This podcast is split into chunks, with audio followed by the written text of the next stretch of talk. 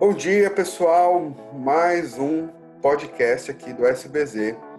Hoje comigo a Dani Armelin, Carol Bonomi e Adriano Silvério, nosso convidado ilustre, sócio aqui do Contencioso Tributário. Vai trazer umas informações bem bacanas para a gente. Dia 7 de janeiro, primeira gravação do ano.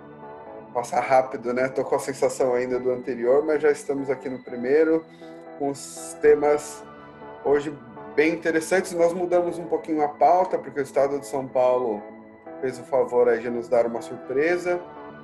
Dória voltou atrás na revogação ou limitação de alguns benefícios fiscais para uma série de setores. E também queríamos fazer uma retrospectiva específica de algumas ações pontuais que a gente tem interessante. Bom dia, gente. E aí, tudo bem com vocês? Tudo, tudo tranquilo no ano novo, Natal?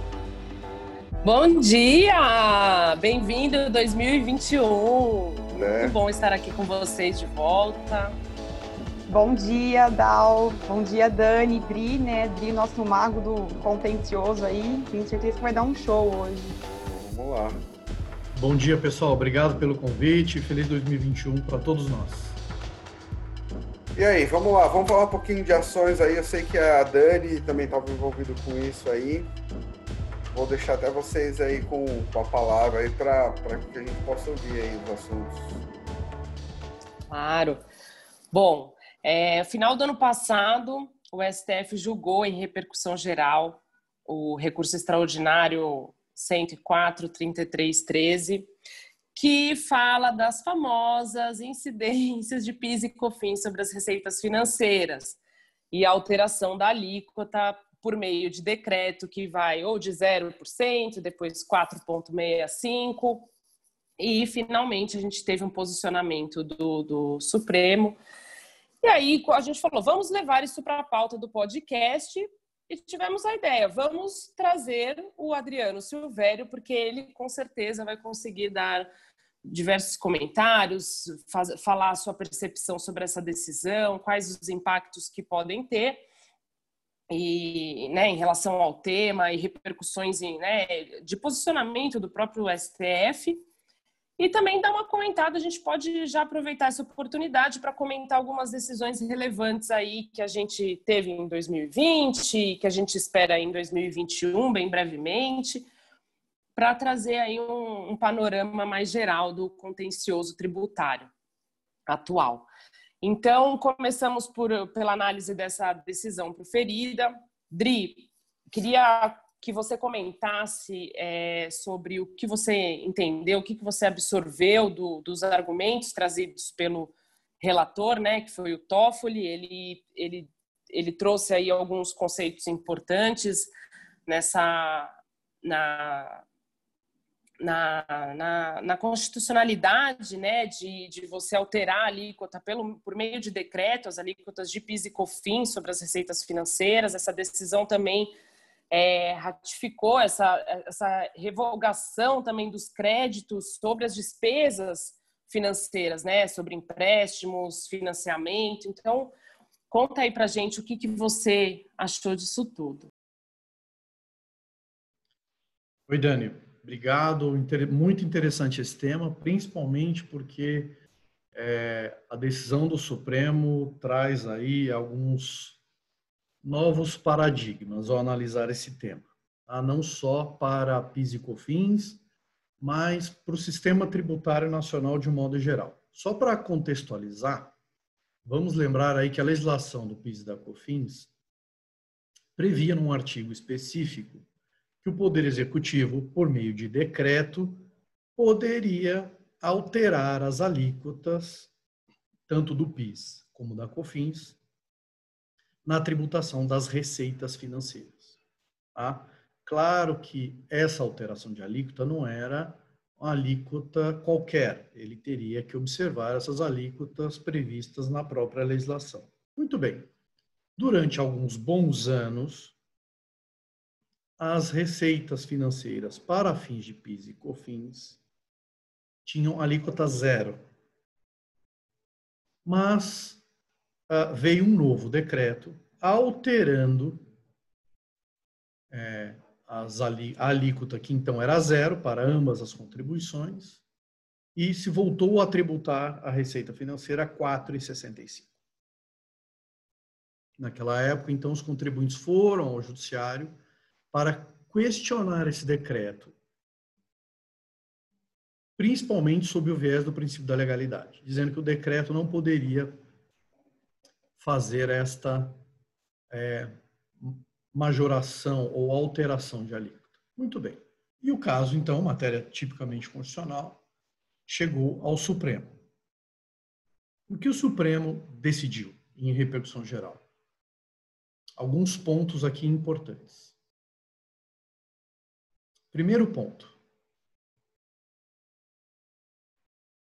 Essa decisão ela encerra ou põe termo num, numa, numa premissa forte no direito tributário que era a seguinte: que somente aqueles tributos que a Constituição permitia que o decreto alterasse alíquotas para mais ou para menos,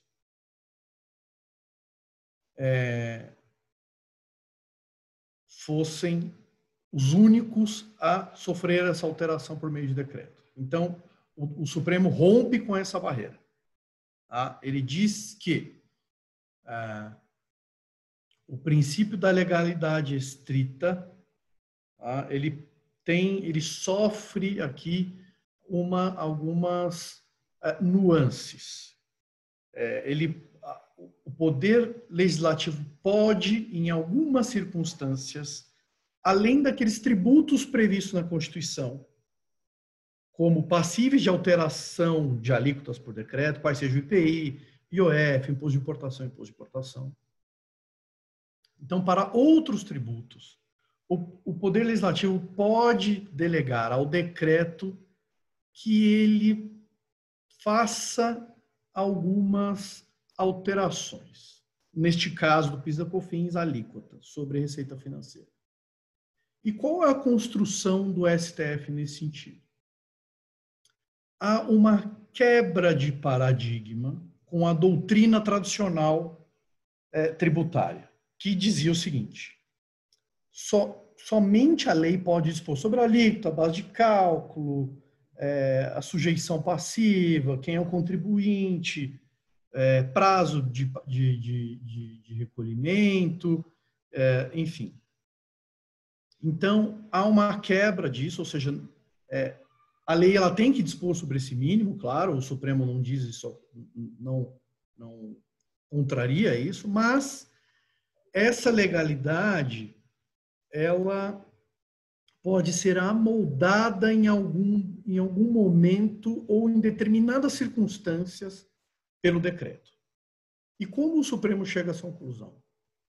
Diz que há alguns critérios de razoabilidade em que o decreto é mais apto a, por, meio, por questões de política fiscal, por questões é, da agilidade do dia a dia, o decreto ele pode captar mais facilmente essas informações ou essas nuances do dia a dia e é, fazer alguma alteração, claro que dentro dos limites da lei. Tá? Então, esse é um critério adotado pelo Supremo. Tá? O voto do ministro Dias Toffoli segue nesse sentido, usa muito o termo da razoabilidade do decreto e daquilo que ele está alterando. No caso do PIS da COFINS, a sensação ali, o entendimento do STF foi de que havia uma alteração muito específica, ou seja, era tributação apenas sobre receita financeira, tá?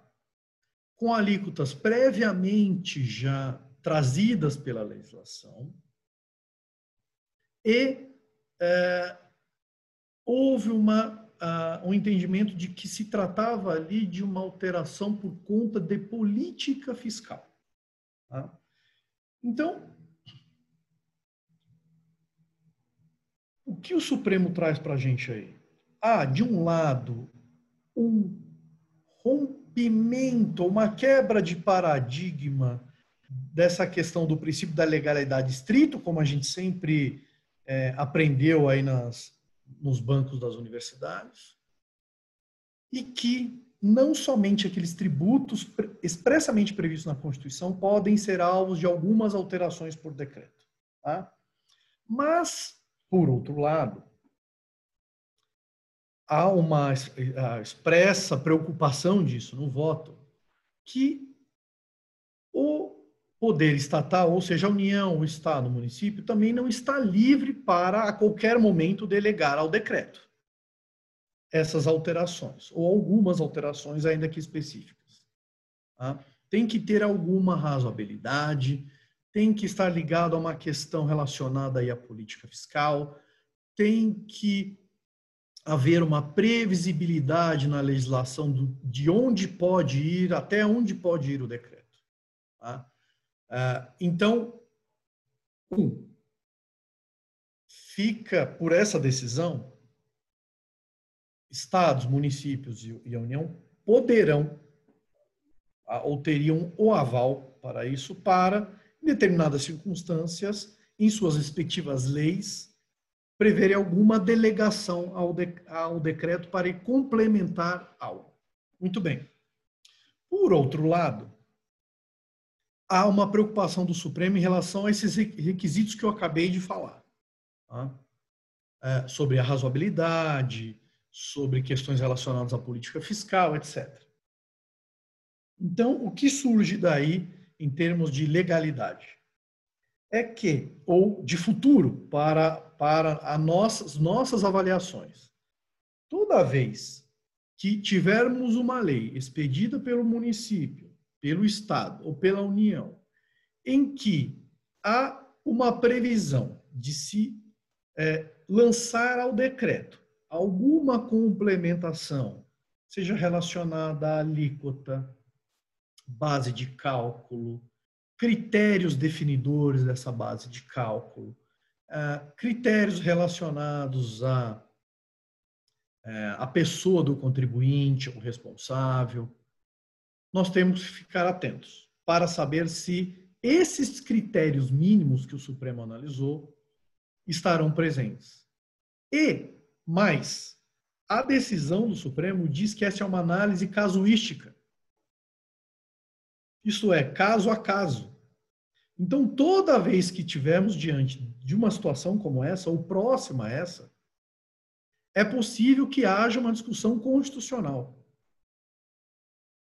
Né? E casuística, vai ter que ser analisada caso a caso, especificamente, se houve o preenchimento desse mínimo, desse panorama mínimo que o Supremo é, é, trouxe nessa, nessa decisão. Então, daqui para diante, toda vez que tivermos diante, é, toda vez que enfrentarmos uma questão dessa, em tese, é possível haver uma discussão de constitucionalidade é possível que o Supremo venha se manifestar sobre essa razoabilidade de, deste decreto. Tá? Então, esse é o flanco que se abre, dos dois lados. Aliás, são dois flancos. Um, dos poderes políticos, dos entes políticos, poderem trazer alguma delegação por decreto, alguma, e quando digo alguma é observados os requisitos, com todo o cuidado, e do lado daqui do contribuinte, fazer uma análise de que, de que este decreto está trazendo aí, está obedecendo o que um que disse a lei, trazendo aqui alguns contornos mínimos, está tratando de questões relacionadas à política fiscal, tá? de modo que haja uma é, um juízo de conveniência desse decreto. Parece muito abstrato o que eu estou dizendo, mas é exatamente isso. É uma conveniência do Poder Executivo de poder alterar esse decreto para melhor captar coisas do mundo que se alteram rapidamente. Tá? Então, toda vez nós vamos fazer essa análise e outros casos como esse, parecidos com esse, não tenho dúvida, chegarão ao Supremo por conta da discussão da legalidade do, do decreto, face essa delegação prevista na legislação. Esse, Sim, mas esses verdade, os dois grandes critérios. A verdade é que, sob o ponto de vista prático, para todas as empresas, é o famoso tomou pau. Essa tese, especificamente, nós discutimos. Se tinha alguém que tinha ação, pode colocar a barba de molho, porque muito em breve vai cair por terra, se porventura a empresa tinha alguma liminar ou algo assim. Então, acho que vale a preocupação aí, né? Esse, esse é o lado prático. Enfim, a, a discussão em repercussão geral encerrada no Supremo. Claro, vão vir embargos de declaração ah, ou algo nesse sentido no Supremo, não tenho dúvida, mas não acredito que será alterado este cenário. Tá? Ou seja, a tributação de receita financeira pelo PIS e COFINS está é, mantida. Tá? Inclusive, Dri, essa, no, no, voto do Dias Toffoli, ele faz uma correlação com aquela decisão do, do SAT, né, em que o Poder Executivo dispõe entre 1% a 3% do SAT, e, e, aí ele faz a, o mesmo raciocínio, né, ele faz essa, esse paralelo.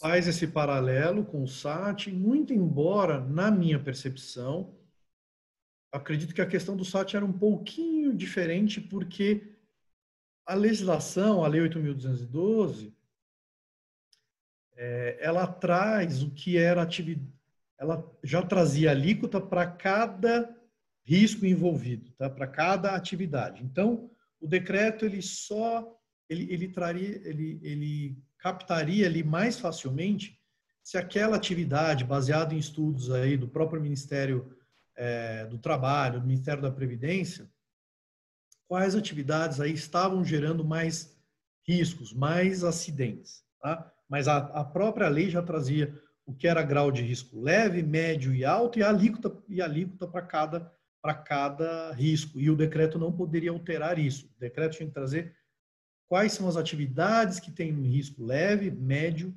e alto, claro. E aí depende muito de estudo mesmo prático, de ocorrência de acidente, geração de benefício, enfim, acho que a questão era um pouco diversa, mas é, é, o voto bebe nessa fonte também. Legal, Dri. É, dessa decisão a gente tem também que o Dias Toffoli, o Dias Toffoli falando que a Constituição Federal ela não define né, um conteúdo da não cumulatividade para o PIS e COFINS, e isso traz a repercussão da, da, do, da autorização né, dada a possibilidade de tomar crédito sobre as despesas financeiras também, né? E aí, Idri, se você puder comentar rapidamente sobre isso, aí a gente já passa também para os próximos, para você comentar um pouco, de repente, da decisão do terço constitucional que também foi julgada no passado e do que a gente espera aí para 2021 aí nas próximas decisões, de repente, sobre as incidências na base de cálculo do PIS e da COFINS. Muito bem. É, além da questão da tributação sobre a receita financeira, o Supremo disse também que é constitucional essa vedação ao crédito relativo à despesa financeira. Ah, o Supremo já vinha fazendo essa distinção de PIS e COFINS, da não cumulatividade do PIS e da COFINS, para aquelas do IPI e do ICMS, que a Constituição dá alguns critérios básicos. Quando do PIS e da COFINS não, e delega muito para a lei. Então, no final do dia, se a lei vetou, nada muito de contrariedade à, à Constituição. Então, também o crédito aí vetado é, pelo Supremo. E uh, um, uma decisão também no ano passado de grande repercussão, você comentou, a questão da uh, uma mudança da jurisprudência, aí, uma guinada da jurisprudência por conta de uma decisão do STF em relação à, à incidência de contribuição previdenciária sobre o terço de férias. Só lembrando um contexto aí um pouco histórico, o STJ é, já havia definido em recurso repetitivo que não incidia contribuição previdenciária sobre o terço de férias. Ele fazia uma análise de que esta verba de, de teria natureza indenizatória. É, e o Supremo, durante vários e vários anos, ah, vinha ah, se manifestando, é, vide, por exemplo, o caso é, do aviso prévio indenizado, vide o caso do afastamento por, de, o afastamento dos primeiros 15 dias por auxílio doença, de que essas rubricas é, se verbas salariais ou não salariais, é, não traziam em si uma discussão constitucional. Isso estaria relegado ao, ao STJ. Então, o STJ é, desenvolveu o seu papel de definir o que era indenizatório ou não. Então, houve uma mudança.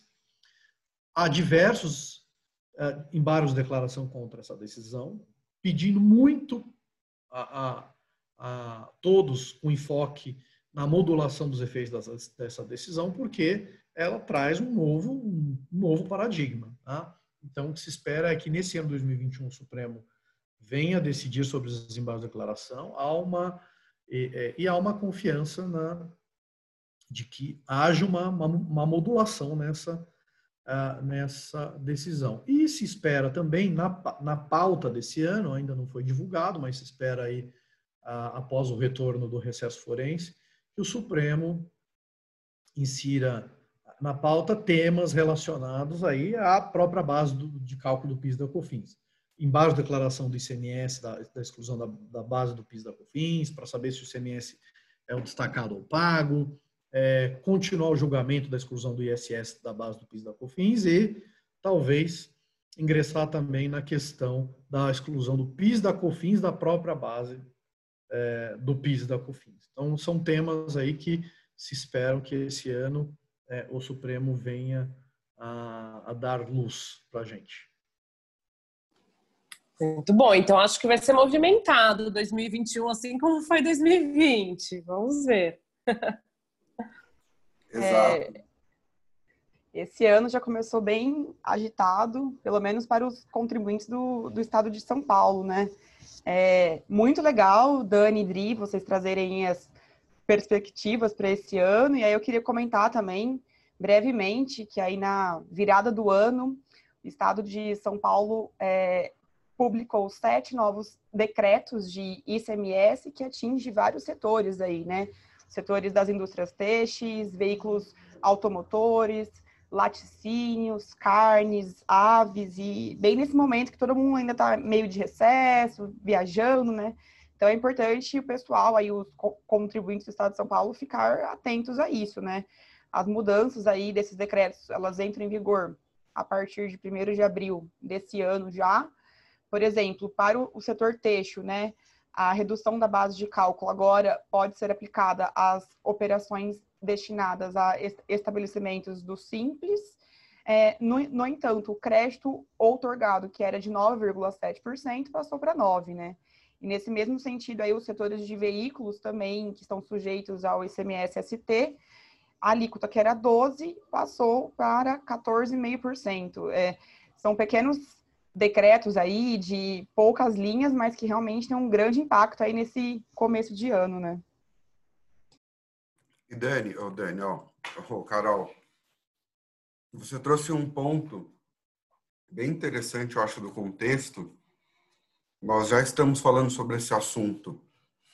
Já não é a primeira vez, eu diria que é a terceira, porque é um assunto que está muito forte aqui em São Paulo. E a percepção que eu tenho é que São Paulo, e aí sem querer entrar em aspectos políticos, mas como um todo, a pressão foi muito grande dos setores, todas essas mudanças é, alterando a tributação para vários setores, os setores se organizaram e pressionaram muito mesmo, acho, o governo, e o governo cedeu. Hoje, agora pela manhã, está vinculado em vários, vários meios de comunicação aí, o próprio Dória, uh, também em rede social, já se manifestou em que vai voltar atrás, tá? para alguns setores e todo aquele aumento da carga tributária ou redução do benefício fiscal, ele vai voltar ao que era. Nós não foi publicado o decreto, então não dá para a gente ter certeza em que condições, como que isso vai ser feito.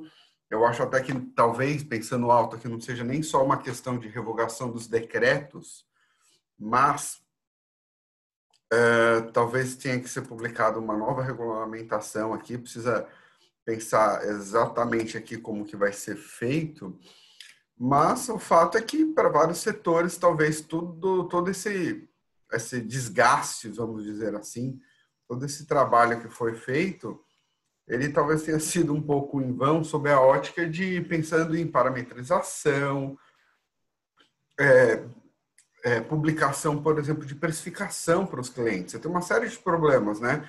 Você publica a sua, sua tabela de preços, você vai lá e faz uma parametrização, você faz tudo isso e de repente você é surpreendido é, e voltamos ao que era. É o famoso bode na sala, né? Eu acho que essa é a melhor definição, porque é uma série de pessoas já e setores é, celebrando, e é só para me correr aqui que eu não falei, mas basicamente os setores que ele está voltando atrás, está falando de insumo agropecuário, é, medica, medicamento e está faltando alguma coisa que agora acabou de me fugir. É, salvo engano, são três: insumos, o setor agrícola e medicamentos. E o ponto aqui é, é foi o bode na sala, porque estava toda uma tributação que já vinha há anos, né, que vinha lá da primavera fiscal, e de repente nós tivemos um aumento e aparentemente vamos voltar. Agora, vamos aguardar a publicação desse decreto para ter certeza que nós voltamos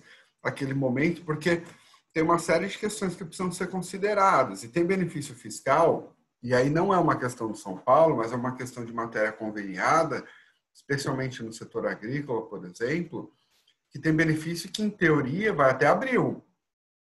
Nós vamos ter uma prorrogação pelo Confaz ou não vamos? Então, ainda tem muita água para passar por baixo dessa ponte, mas hoje é uma notícia boa, mas precisamos aguardar esses decretos aí para ver que caminho realmente nós seguimos, né? Exatamente, né? É o famoso tira casaco e, e põe casaco aí. E no final, realmente, quem perde são os contribuintes, né? Que não só agora tem que reparametrizar, revisar seus contratos, etc., mas também, né, com as horas gastas em consultoria, em tudo. reuniões, em tudo, né? Então, realmente, vamos ver se agora, pelo menos, o Estado de São Paulo é, tem um entendimento aí para o ano e pare uhum. com, essas, com, esse, com esse tanto de mudança, porque a gente acorda já olhando o diário de São Paulo. Não, eu acordei com um cliente ligando sete horas da manhã, falando: Você viu? Você viu que tá no jornal? Calma, não sei o que está acontecendo.